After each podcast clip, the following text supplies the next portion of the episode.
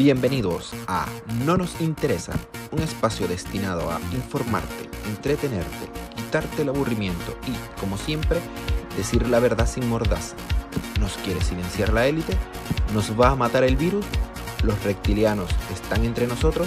La verdad es que no nos interesa. La guerra es la paz. La libertad es la esclavitud. La ignorancia es la fuerza. Quien controla el presente, controla el pasado. Y quien controla el pasado, controlará el futuro. En nombre del gran hermano les presentamos dos minutos de odio.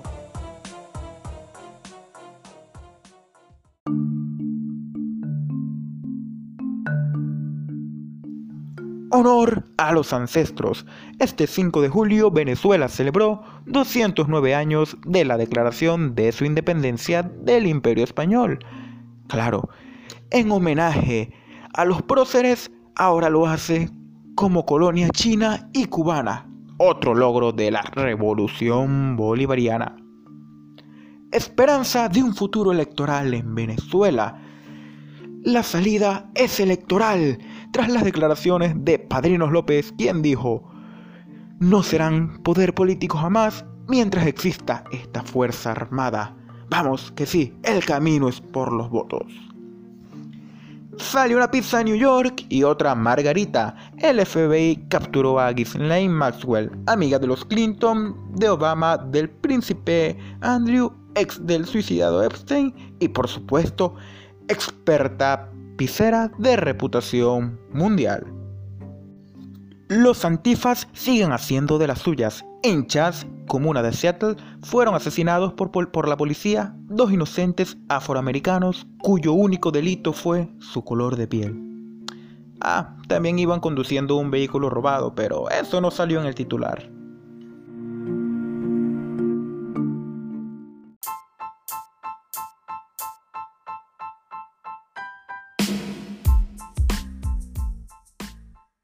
Ahora nos encontramos con Jam, ah, eh, lo pueden conseguir en Twitter como piso piso Jam o guion bajo guion bajo Jam, que nos va a hablar un poco acerca de, diversos temas que se viven en, el país, como les habíamos mencionado antes. ¿Qué más muchachos? Este, un placer con participar en este podcast, en esta entrevista que me están haciendo y bueno, fino, este, ayudándolo en lo que ustedes deseen con, con la creación del contenido. Y bueno, a decir la verdad, porque aquí no se vino a mentir. Y bueno, un poquito de todo en ese ámbito universitario. La realidad de todos los venezolanos, no solamente la que puede ver en teoría, la que es llamada en teoría la, la élite política, sino la realidad que vive todo el venezolano. En este caso vamos a hablar directamente de los estudiantes de las instituciones educativas públicas, más específicamente de las universidades, porque allí no solamente... ¿Qué tal, Jan? Te habla Jesús González. Mira, yo no, no, le vamos a dar tanto vuelta al asunto, así que voy a empezar con la primera pregunta y algo que me, que me inquieta, porque he visto mucho que en las universidades, sobre todo sus directivos, sus rectores o sus representantes, hablan mucho y defienden mucho la bandera de la autonomía universitaria, algo que se proclama algo que fue conquistada a partir de la, de la caída de la dictadura de Pérez Jiménez. Y hoy la enarbolan. No quieren que el gobierno se meta en las universidades, cosa totalmente aplaudible. Pero mi pregunta, y a la verdad. Pierden clases, también se sabe que hay corrupción por parte de, entes rectores, por parte de, de dirigentes estudiantiles, también hay mucha influencia de partidos políticos muchas carencias, muchas necesidades. Bienvenido, Jan, y quiero que, nos relates un poco tu experiencia a través de, esto durante los años que te ha tocado estudiar, lo que has visto de, en primera persona y quizás alguna que otra historia o anécdota en específica que nos puedas contar. La verdad verdadera, ¿existe autonomía universitaria? Por la por el gobierno y por el ministerio. Bueno, Qué buena pregunta, ¿no? Este, con honestidad, no, no existe. No existe porque si hay autonomía universitaria es que la universidad se vale por sí misma para poder mantenerse. Cosa que es totalmente falsa en Venezuela. La autonomía venezolana, la autonomía de una universidad venezolana siempre depende del Estado venezolano. Ejemplo, si tú me dices a mí que la universidad, un ejemplo, agarra, genera ingresos, este, tiene alquileres de, que de estadios, de X y Y, y el Estado no le genera, no le, no le asigna ni un centavo, ahí cuando tú eres autónoma económicamente. Pero políticamente, este, en las tomas de decisiones de tanto el rectorado y todo eso, no, la universidad en ese, en ese punto sí es autónomo. Es decir, el tema, el tema autónomo es 50-50 desde mi perspectiva, pues. O sea, para la porque, como te digo, este, los directivos, tanto recal, decanos, rectores, este, se lo elige es el voto democrático, el voto popular, el voto popular de la comunidad universitaria, sea profesores y estudiantes lo que, lo que ejercen el derecho al voto. Y no como otras universidades, un ejemplo, como la UNER, que los directivos son asignados por la... Vale, mira, otra pregunta para, para ir agilizando esto. Tú me hablas del voto popular dentro de las elecciones para escoger las propias autoridades. ¿Hace cuánto no hay unas elecciones en las universidades en las que estudias para hacer valer ese derecho a escoger sus autoridades? Bueno, te voy a, primero vamos a ponerlo acá desde un plano. Primero vamos a comenzar desde la raíz. En el 2018, en la Universidad de Carabobo se habían tardado 11 años en haber elecciones estudiantiles. Dícese, elección para, para elegir un consejero universitario, un consejero de facultad, un consejero de escuela, un presidente de una federación de centros universitarios y un presidente de un centro de estudiantes. Tuvimos que pasar 11 años y también fue en el do, y aparte de pasar 11 años, una sentencia emitida por el Tribunal Supremo de Justicia en el 2009, si la memoria a mí no me falla. Pero, ¿qué pasa en esos 11 años? Se crearon vicios, vicios dentro de las universidades. Este, líderes estudiantiles que nunca se graduaron, que duraron más de 10 años por un cargo que no, nunca existió. Era, este, eran cargos que la que, que se que le eran asignados a dedos por los antiguos dirigentes, entonces al que le caía bien se, se, se agarraba al que le caía bien, le asignaban el cargo, o en su defecto, el que era como que decir el que iba a seguir sus directrices.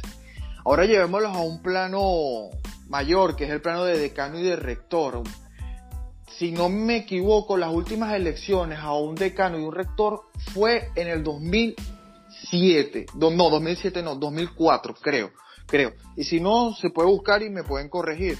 No tengo problema de eso. Pero en ese periodo de tiempo, la universidad, como vuelvo te repito, generó vicios. Pero ¿por qué generó vicios? Porque no hubo, no hubo cambio. Este, sentencias emitidas por el Tribunal de Supremo de Justicia que decía que, que no, que, este, que las universidades, que, lo, que era como ellos decían. Pero porque yo te estoy diciendo esto, sucede que en las universidades se oye este, en la, el Tribunal Supremo de Justicia para el entonces, ¿cuándo que fue que la mortalidad de, cuándo, cuándo que fue que Chávez perdió contra los estudiantes? En el 2007, ¿no? Y 2006, en la, 2007, ¿no? Sí, para la reforma constitucional 2007. 2007. ¿Y cuál fue la que vino después? Que Chávez no sé cómo ganó, con honestidad, no sé cómo ganó. No, no, no fue tanto, no fue tanto que ganó. Lo que pasa es que hubo elecciones para la alcaldía a las cuales el, sector opositor todavía se mostraba renuente a participar en elecciones y sin embargo, no mentira, no fueron para las alcaldías, fueron para las de diputados, fueron las del 2009, donde la oposición ganó con mayoría de votos personales, pero perdió en, en, los escaños compartidos. Ajá, no, no, pero yo me, yo, yo me refiero a unas elecciones de una, de una reforma constitucional que vino después del 2007. No, no, a partir del 2007 fueron puro, puras leyes habilitantes otorgadas por el mismo, por la misma Asamblea Nacional que era mayoritariamente PSUV. Ajá, bueno, resulta que una de esas leyes que sacó el gobierno, que donde en realidad no sé de dónde la sacaron. O sea, el que, la creó, bueno, yo digo que fue un resentido social. Sacó, emitió una ley que para poder tú votar en, en las universidades, votaban tanto personal administrativo como personal obrero. Y aparte de eso, tenían que, esa persona iba a tener representación. Está bien, es aceptable si tú te pones a ver, pero sucede algo, es que lo iban a imponer, eso no iba a ir a un referéndum por las universidades, si la comunidad universitaria estaba a favor o en contra de esa decisión. Si tú te pones a ver, es lógico que tanto como los obreros, tanto como el personal, no tanto el personal, el, tanto los obreros como personal administrativo, tengan representación en los consejos directivos de la universidad. Ya, disculpen, que tengo problemas con la conexión, entonces he perdido por momentos la, señal. Y se me ha perdido parte de la conversación. Sin embargo, quería comentar algo. Dijiste que no sabías cómo habrían ganado unas elecciones y es bien sabido que no importa quién vote, sino quién cuenta los votos. Es algo que, que he comentado por aquí, que llegué a comentar la semana pasada no. Por otra parte, con... Olmos, ¿tienes alguna preguntita por ahí que se te, que se te vaya ocurriendo? Wow. Imagínate.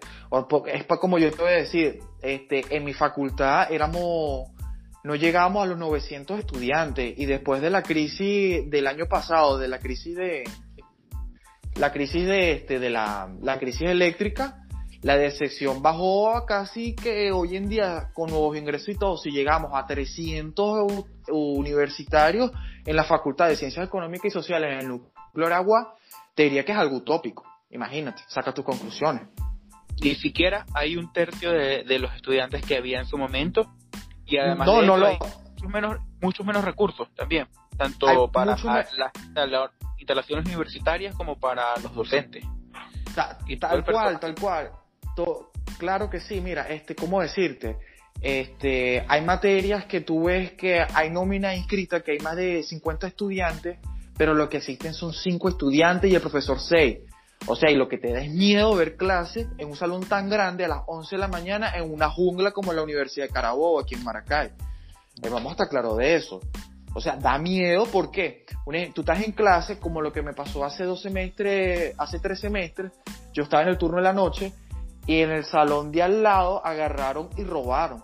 Robaron tanto calculadoras científicas como celulares. Y ahorita una calculadora científica acá en Venezuela oscila entre los 100 a 175 dólares, una edad que tienen gráfica.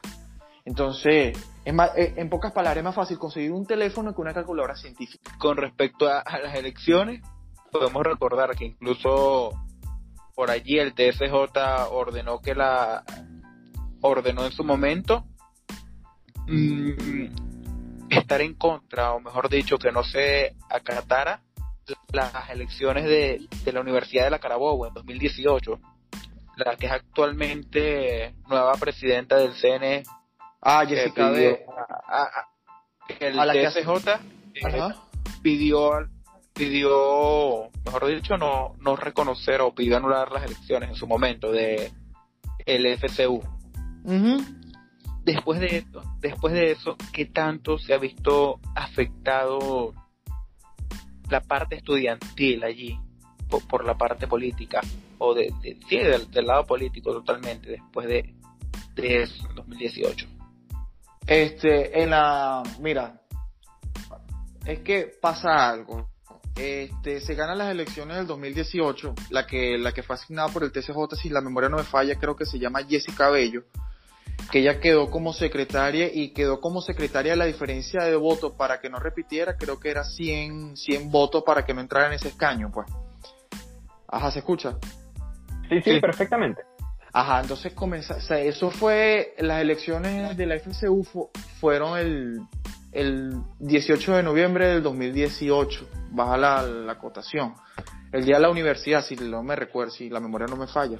Pero hay que, hay que, aquí pasa algo. El año pasado, en el, el año pasado, este, la comunidad universitaria fue muy golpeada, pero golpeada debido a la, a la crisis que estamos, que, estamos arrastrando del 2016, que, que fue cuando reventó, porque la crisis universitaria radica de hace tiempo. Este, radica, y el año pasado, de, por el, por el tema de la, de la crisis eléctrica, de los apagones, la decepción universitaria de aumentar de un 100% aumentó a un 1000%. De verdad que eso no me lo esperaba. Yo, mira, yo, yo cuando me, yo cuando me fui de Venezuela tenía un, vi un escenario universitario bastante, bastante optimista entre lo que cabía. Porque igual vi muchas personas que se querían preparar, vi a muchos jóvenes que se querían, que querían igual seguir creyendo en el, en el país y que todavía contaban con aquel nombre del prestigio de haber estudiado o no en, en, una u otra universidad, porque para mí hoy, o sea, yo yo, Jesús González, en el 2020 todavía cree, yo, yo eh, creo que, el, que una universidad autónoma debería existir siempre y cuando se prevalezca el nombre de autónoma. Porque si sigue dependiendo del Estado, entonces no es autónoma nada. Si es una, universidad que depende del bolsillo del Estado o depende del bolsillo de los contribuyentes, de los mismos venezolanos. claro, porque no depende del Estado. No es, que, no es que Maduro sea, no es que Maduro o Chávez se sacó de su bolsillo y puso plata. No, no, no. Fue usted contribuyente venezolano que me escucha, fue usted amiga venezolana que me escucha, fue usted empresario, emprendedor venezolano que me escucha, el que está pagando la educación de esos, de esos chamos, de esos futuros profesionales. Porque también conocí a más de uno que tiene razón y mencionaste hace poco, que no se graduaron, tenían 10 años chuleando al Estado, chuleando al venezolano. Eso hay que corregir. Y eso es una de las cosas que, una de las cosas que más cuestioné yo de la educación pública en Venezuela que nunca se corregía bien, que nunca daban el ejemplo bien. Teníamos a unas rectores de universidades autónomas decretando a Chávez y, a, y, al actual y al actual presidente o al actual líder de régimen que tiene Venezuela y de hecho tienen más tiempo de rectora que el peso del poder o tienen casi igual el mismo tiempo. no, no, hablemos, hablamos de, una, de una dictadura aristocrática también. Entonces. Sí, sí. Recuerda que este el PSU es el famoso movimiento Quinta República, pues, o sea, sabe que cambió la... Sí, claro. Sí, Exacto, pues. Y antes era el movimiento bolivariano revolucionario, el MBR 2000.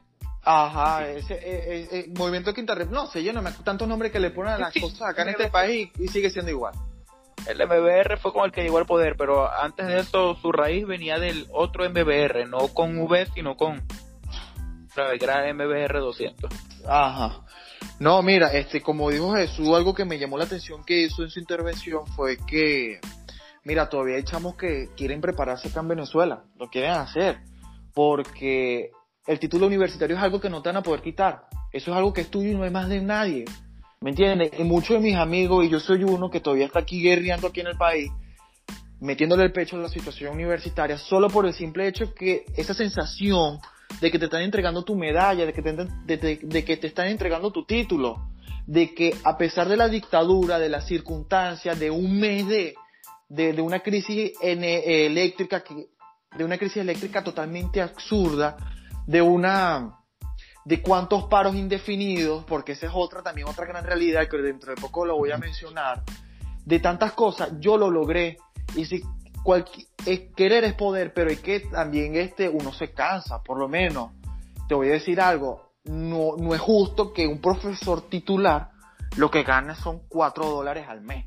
O sea, 4 dólares al mes, ¿qué? Eso es un chiste en este país. Un país Venezuela, Venezuela es un país caro, si vamos al uno de los países más caros de Sudamérica. Ahora, eh, otra... Y sin mencionar el valor de vida. el, valor de vida es una cosa que tú no tienes ni pie ni cabeza por lo menos, eh, aquí el valor, aquí una cosa distorsionada, bueno, eso es para otro tema, pues, pero... Sí, sí. Ah, bueno, fino. Este, ¿qué sucede en las... No, eso es por lo menos he, hablado con algunos amigos que se mantienen en Venezuela y alquilan y resulta que gastan más en un alquiler allá en Venezuela, en una zona media baja, que lo que yo gano, que lo que yo pago aquí por un alquiler teniendo wifi, teniendo agua caliente y cualquier cantidad de comodidades por un espacio similar. Sí, sí, sí. Bueno, sin irnos muy lejos, en un alquiler, me comentó una amiga, no sé si sea verdad o esa, esa eh, si quiere buscamos este, me dijo, te estoy hablando en diciembre del año pasado, me dijo que ella quería alquilar una pieza, un apartamento en la zona centro de Maracay. Era el apartamento más un, más un puesto de estacionamiento, 60 dólares la mensualidad. ¿Qué sucede?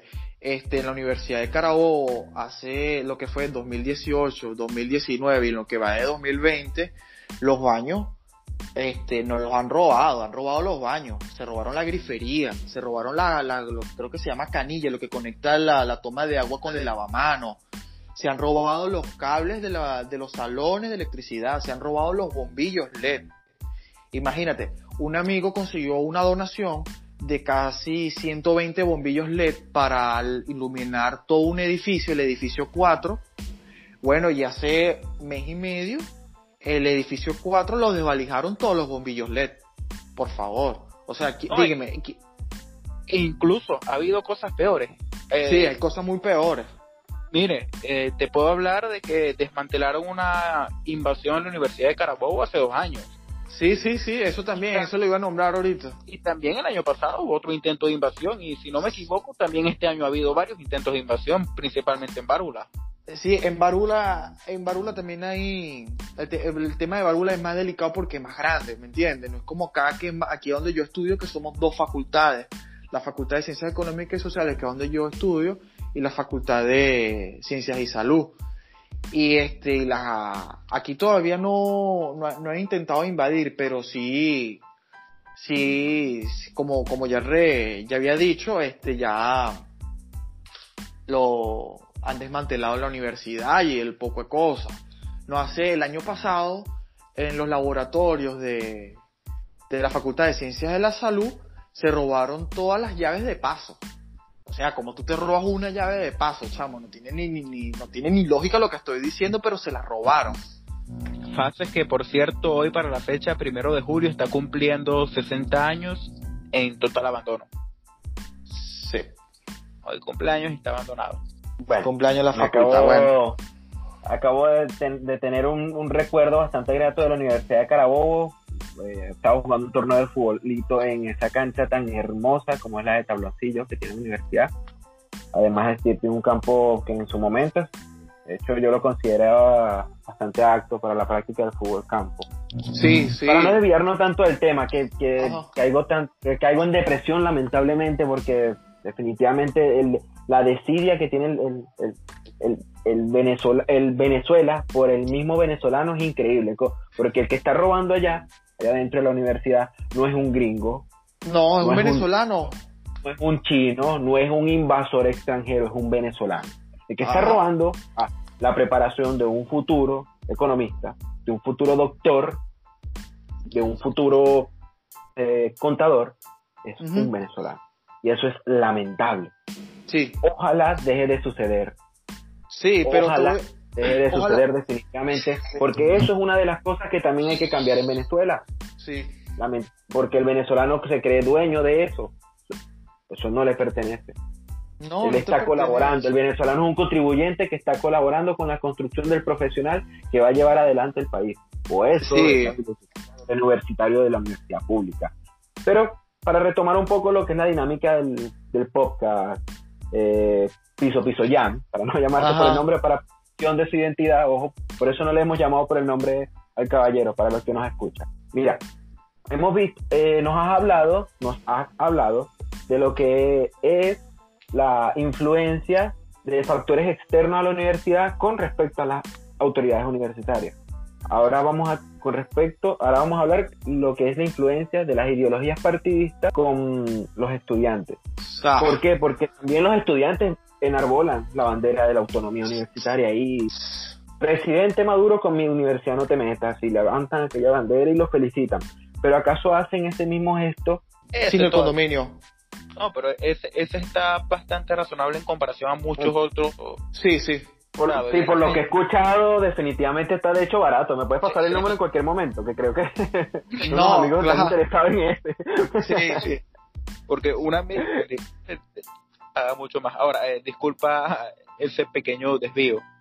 Tengo también entendido que ya se, ya se cumplió la primera mitad del año 2020 y la Universidad de Carabobo todavía no había recibido eh, parte de- del pago, o mejor dicho, no había recibido ningún dinero con respecto a los recursos necesarios para poder llevar los costos de mantenimiento, los costos de, de- de lo que es el profesorado, entre otras cosas. No había recibido Sí. nada con el vicerrector administrativo. El vicerrector administrativo, Ulises Rojas, si la memoria no me falla. Este sí, es verdad lo que tú dices, la universidad aún no recibió ese dinero que es para pagar mayormente la la para pagar salario, no tanto los salarios, este el mantenimiento de la universidad porque mantener una universidad es muy costoso, sumamente costoso en lo que es áreas verdes, agua y un fin sin fin de cosas. Pero aquí sucede algo que poca gente, poca gente sabe, o los que saben, bueno, tratan como que de evadir el tema. Por los, por los líderes de oposición cuando se quieren meter en las decisiones universitarias cuando deberían ser autónomas, por ejemplo, en la escogencia de sus autoridades. ¿No influyen acaso los partidos también en las elecciones universitarias? Te dejo la palabra. Bueno, voy a poner, voy a contar algo que pasó no hace mucho, pasó en febrero de este año. El coronavirus en Venezuela era un mito que es un mito, sé que Venezuela no llega por la broma del clima, el poco de cosas, y bueno, aquí todo el mundo está en la cuarentena. Eso fue un breve intro.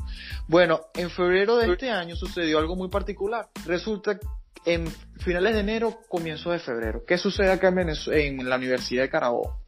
Resulta que quien se ha leído la ley sabe que el Estado venezolano está encargado en asignarle recursos a la universidad. ¿Me entiendes? Claro. Entonces, ¿qué te voy a decir yo? Ejemplo, si el encargado de asignarte los recursos, en este caso es el Estado venezolano, o eh, tanto como la nación, o tanto como la gobernación, dime, tú te tienes que reunir tanto con el presidente de la nación o tanto como el gobernador para buscar los recursos para solventar las necesidades que tiene la universidad, ¿verdad que sí? Claro, claro, lamentablemente para ellos, a pesar de que piensen diferente que la autoridad de turno, tienen que hacerlo.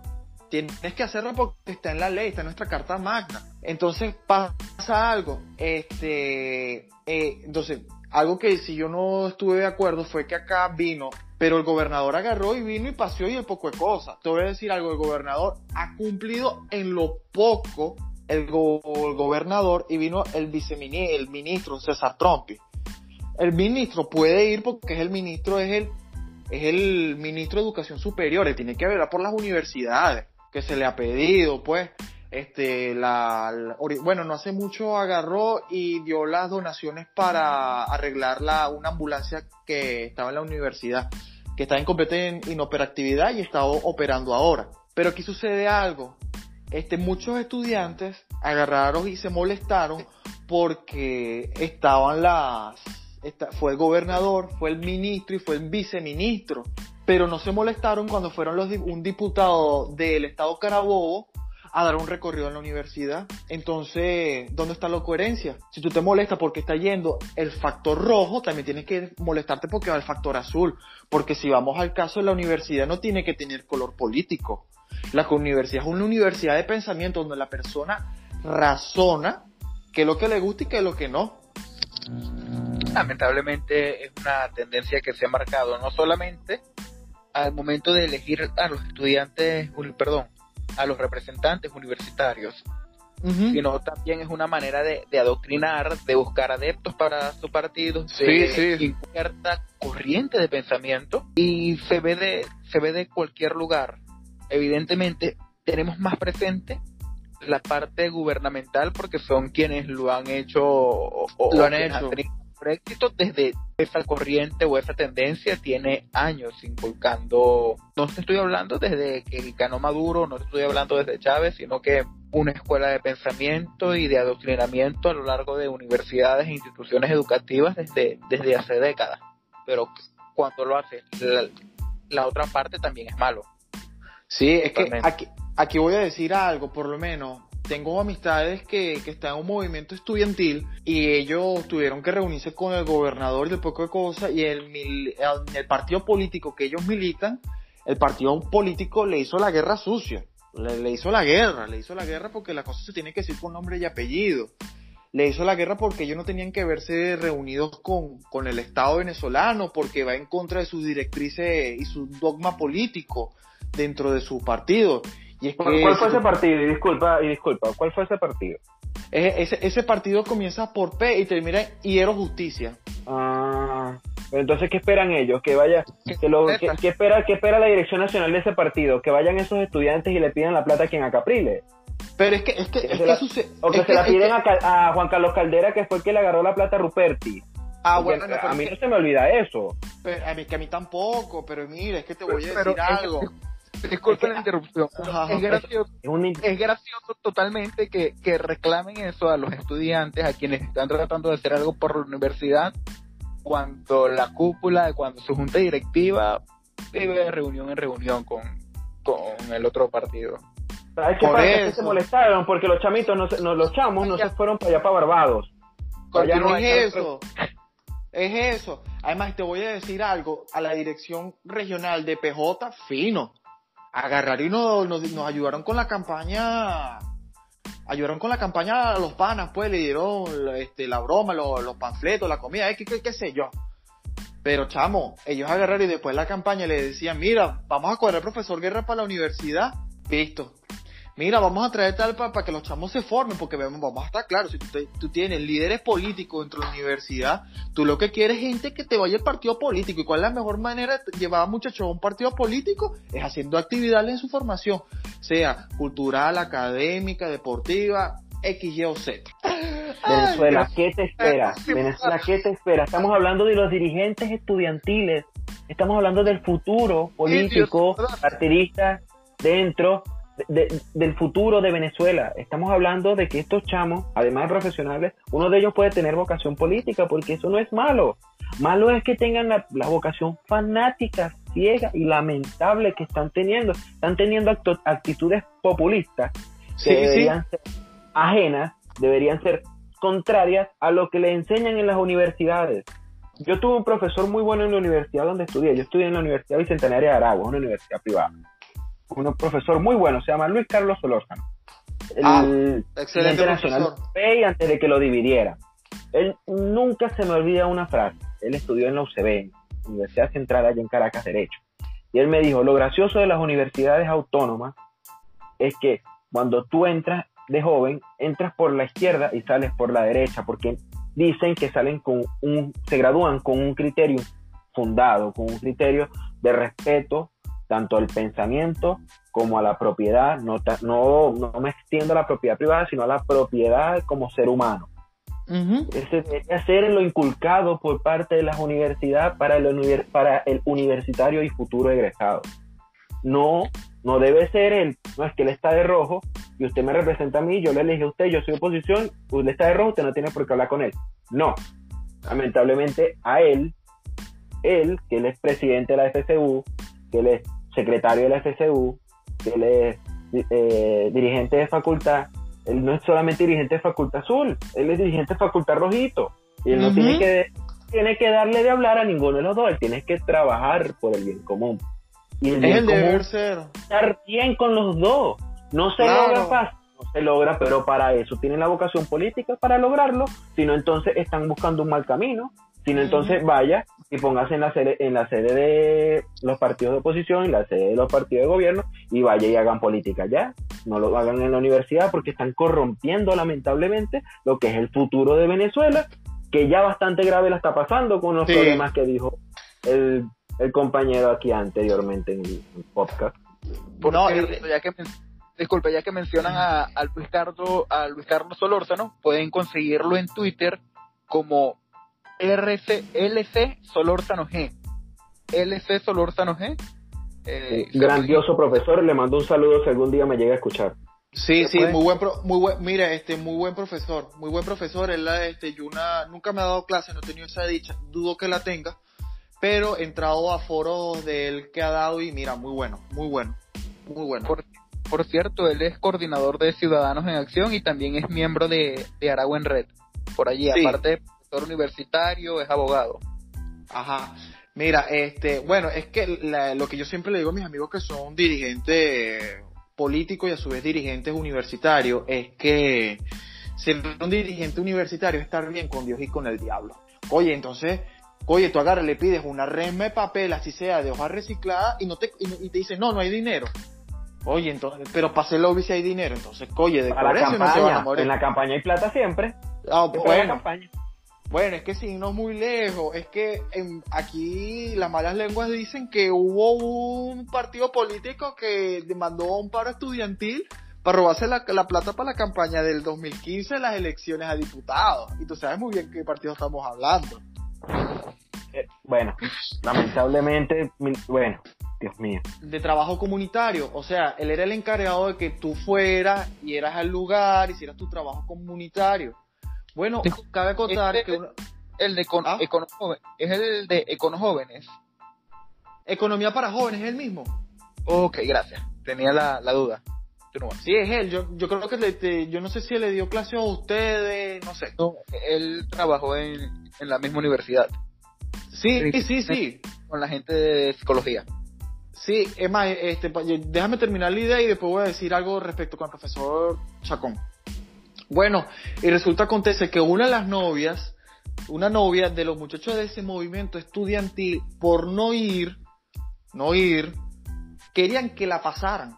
Es así, sonará un poco fuerte, pero es que es la verdad. Por lo menos, yo sé que hay gente que repugna a los dirigentes universitarios, todos re- repugnan al chavismo. Pero te toca, pana, porque tú tienes que solventarle la- las necesidades que tiene la comunidad universitaria. Tienes que buscar. Es así, pues, es la manera, pues, pero bueno, ¿qué se va a hacer? Bueno, aquí otro caso que voy a denunciar y también si tengo la oportunidad de, de si algún día, ojalá que este profesor escuche esta entrevista al profesor Tomás José Chacón. Saludo, profesor, usted sabe muy bien quién es el que está hablando. Con el profesor Tomás José Chacón pasó una injusticia en el 2018 porque ante las elecciones universitarias, el movimiento estudiantil que tenía la FCU, cabe acotar, que no fue por voto popular, sino por asignación, asignación a dedo, a dedo, agarraron Era, un- era de apellido asiático el, cha- el chamo que la dirigía, no me acuerdo ahorita. Eh, Sí, sí, sí, pero oye, tú me disculpas, Jesús y a, y a Rafa, ese tipo de personas en este podcast no deberían ser nombradas. Ya bastante. En todo Bueno. caso. En todo caso, este, bueno, al profesor Tomás, Tomás Chacón le hicieron la guerra imposible porque él, aparte de ser este, el jefe de cátedra en, en, introducción, en economía, este, él era el encargado de, de esta, de la materia de, para, ¿se escucha? sí, sí, perfectamente. Ajá, de la materia de... Imagínate, querían que la pasaran por no ir y le hicieron una guerra al punto que al profesor fue destituido de su cargo. Imagínate que un movimiento estudiantil tenga influencia en las decisiones superiores de una universidad. Tú me vas a disculpar, es el, el, perro detrás del venado, no el venado detrás del perro. Y aquí es el venado detrás del perro. O sea, el profesor, para quien no, no sepa de quién estoy hablando, el profesor Tomás José Chacón ha sido el único latinoamericano en ganar el premio a la libertad económica otorgado por Vladimir Gorbachev. En pocas palabras, ese profesor fácilmente a un corto, corto y mediano plazo de 20 años puede ser candidato a un premio Nobel de Economía. Ojalá lo gane y me- para, darme el tupé de decir, él me dio clase en la universidad, en mi facultad. Imagínense, de- de la magnitud del problema que estamos hablando.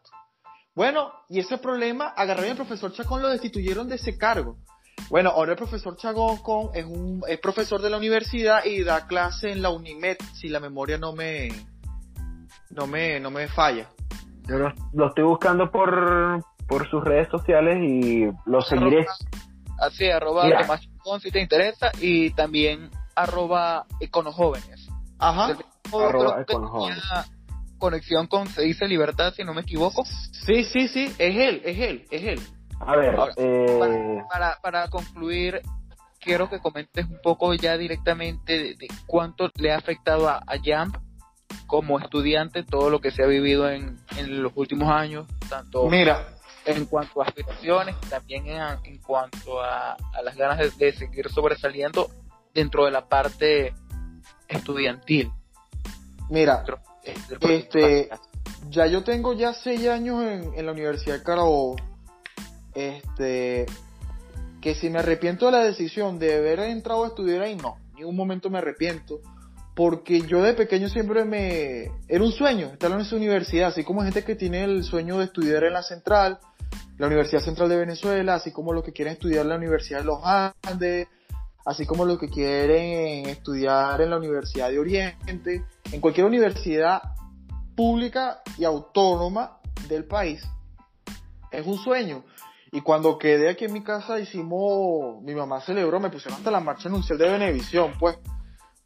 Eh, sí, sí, sí, porque para ese entonces, cuando yo, yo entré, fue, yo fui la última, en el 2015, el, yo fui la penúltima, el penúltimo lote en presentar prueba, el famoso PAI, que era la prueba actitud académica, donde la universidad agarraba una cierta cantidad de dinero, era un muy buen ingreso que entraba a la universidad, pero para ese entonces, cuando yo presenté, éramos 10.000 personas entre Maracay y Valencia para 500 cupos en la Facultad de Ciencias Económicas y Sociales, yo fui el 250.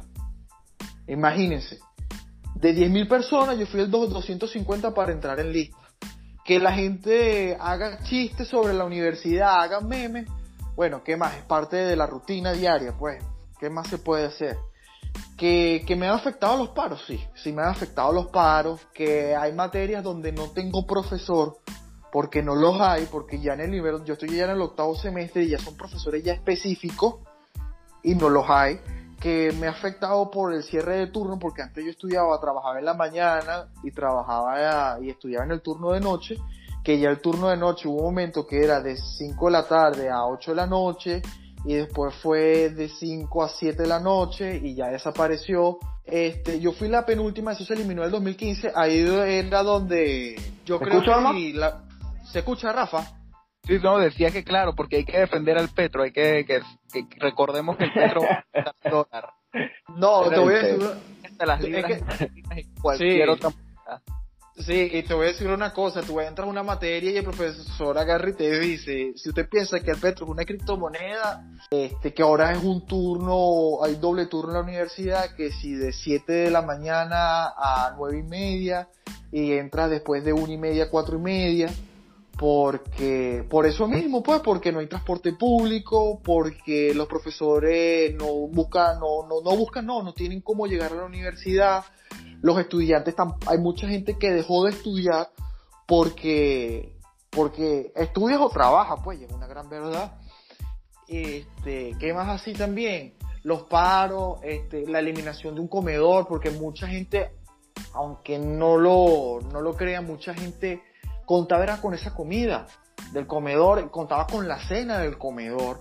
Mucha gente utilizaba la ruta universitaria y bueno, un sinfín de cosas, pero no todo es malo en la universidad, por lo menos. Aquí hay algo que, que creo que a ser un batacazo.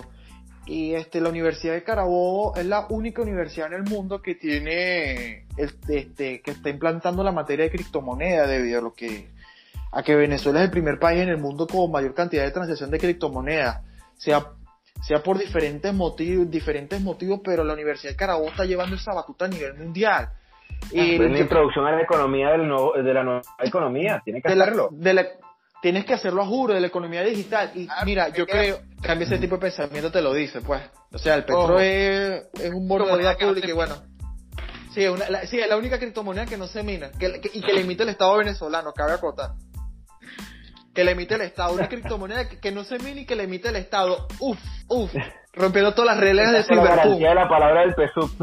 sí, Sí, rompiendo, rompiendo, la, rompiendo el esquema del cyberpunk. Mira, entonces, no, la universidad tiene eso.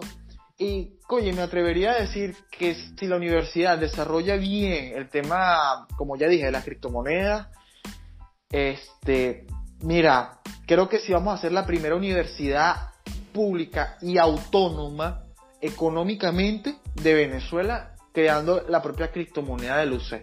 Si se puede, si se puede desarrollar, pero querer es poder, pues ahí. Tenemos que querer todo para poder realizar eso.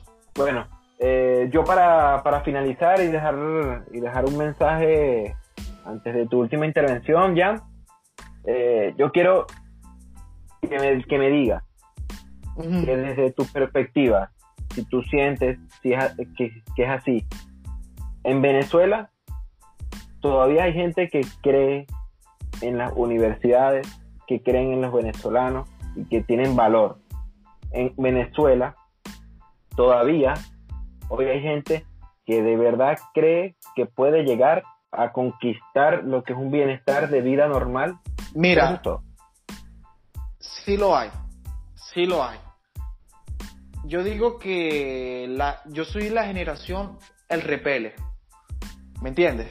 Somos la generación que, por desgracia, vio el chavismo y vimos la secuela de la, de la nefasta Cuarta República, que bueno, que mi, tengo ese antecedente que mi familia es del, del Partido Blanco, y bueno, y feliz por ello, pero algo que voy a recalcar de mi, de mi familia es que mis abuelos lucharon la clandestinidad contra Pérez Jiménez.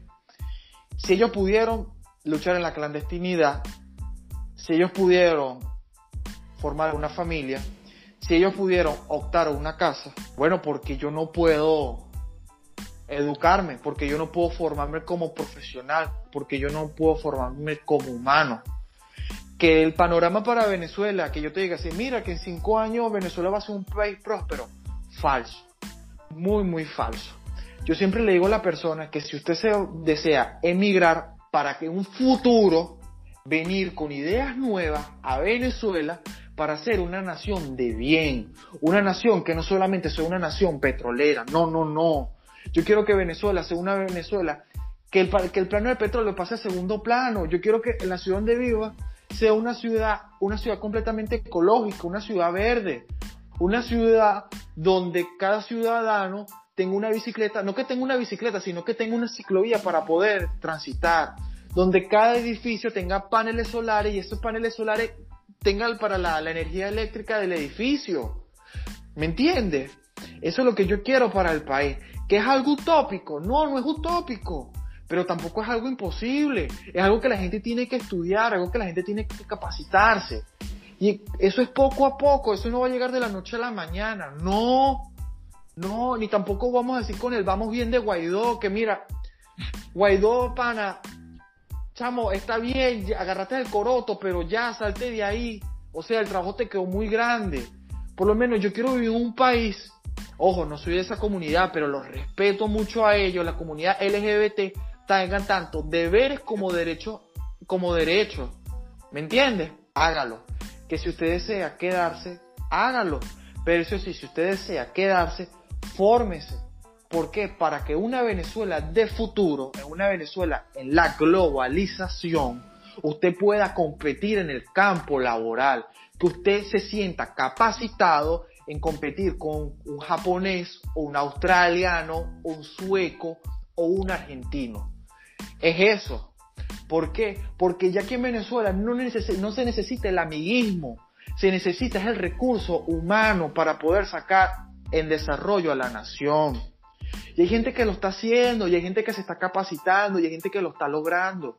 Mis amigos, muchos emigraron, muchos tenemos el pensamiento, me gradúo, me voy un tiempo, porque hay de que, me voy un tiempo, yo soy lo que dicen, yo me quiero ir un tiempo porque me quiero desintoxicar, me quiero depurar de toda esta pésima podredumbre sociedad. Yo quiero, por lo menos también quiero una quiero vivir en un país una, quiero, quiero estar y vivir en una Venezuela donde las personas que agarren y tengan que las personas con el derecho de, que casi este, se apruebe el derecho del aborto, así como se apruebe también el derecho del consumo de cannabis, porque si vamos al caso, usted pone el consumo de cannabis legal aquí en Venezuela, aumenta el turismo, aumenta la tasa de impuestos y hay trabajo. En Uruguay construyeron un hospital con, con los ingresos del cannabis, por ejemplo. Eh, exacto, y tengo familiares en, Uruguay y mis primos me dicen que están allá, que la gente, cada quien metido en su mundo, pero eso tú todavía no lo puedes aplicar a una sociedad como la venezolana, que es una sociedad, y sonará cruel y despectivo la palabra que voy a decir, una sociedad netamente retrógrada, es una sociedad machista, porque acá tú ves una persona de la comunidad LGBT y lo que piensa que es un discapacitado mental y no lo es, una persona que quiere ser y que, no le gusta, que le gusta a la persona de su mismo sexo y eso se respeta. Entonces, ¿qué es lo que digo yo? Mire, hay que educarse, hay que trabajar para conseguir esa nación que tanto se quiere.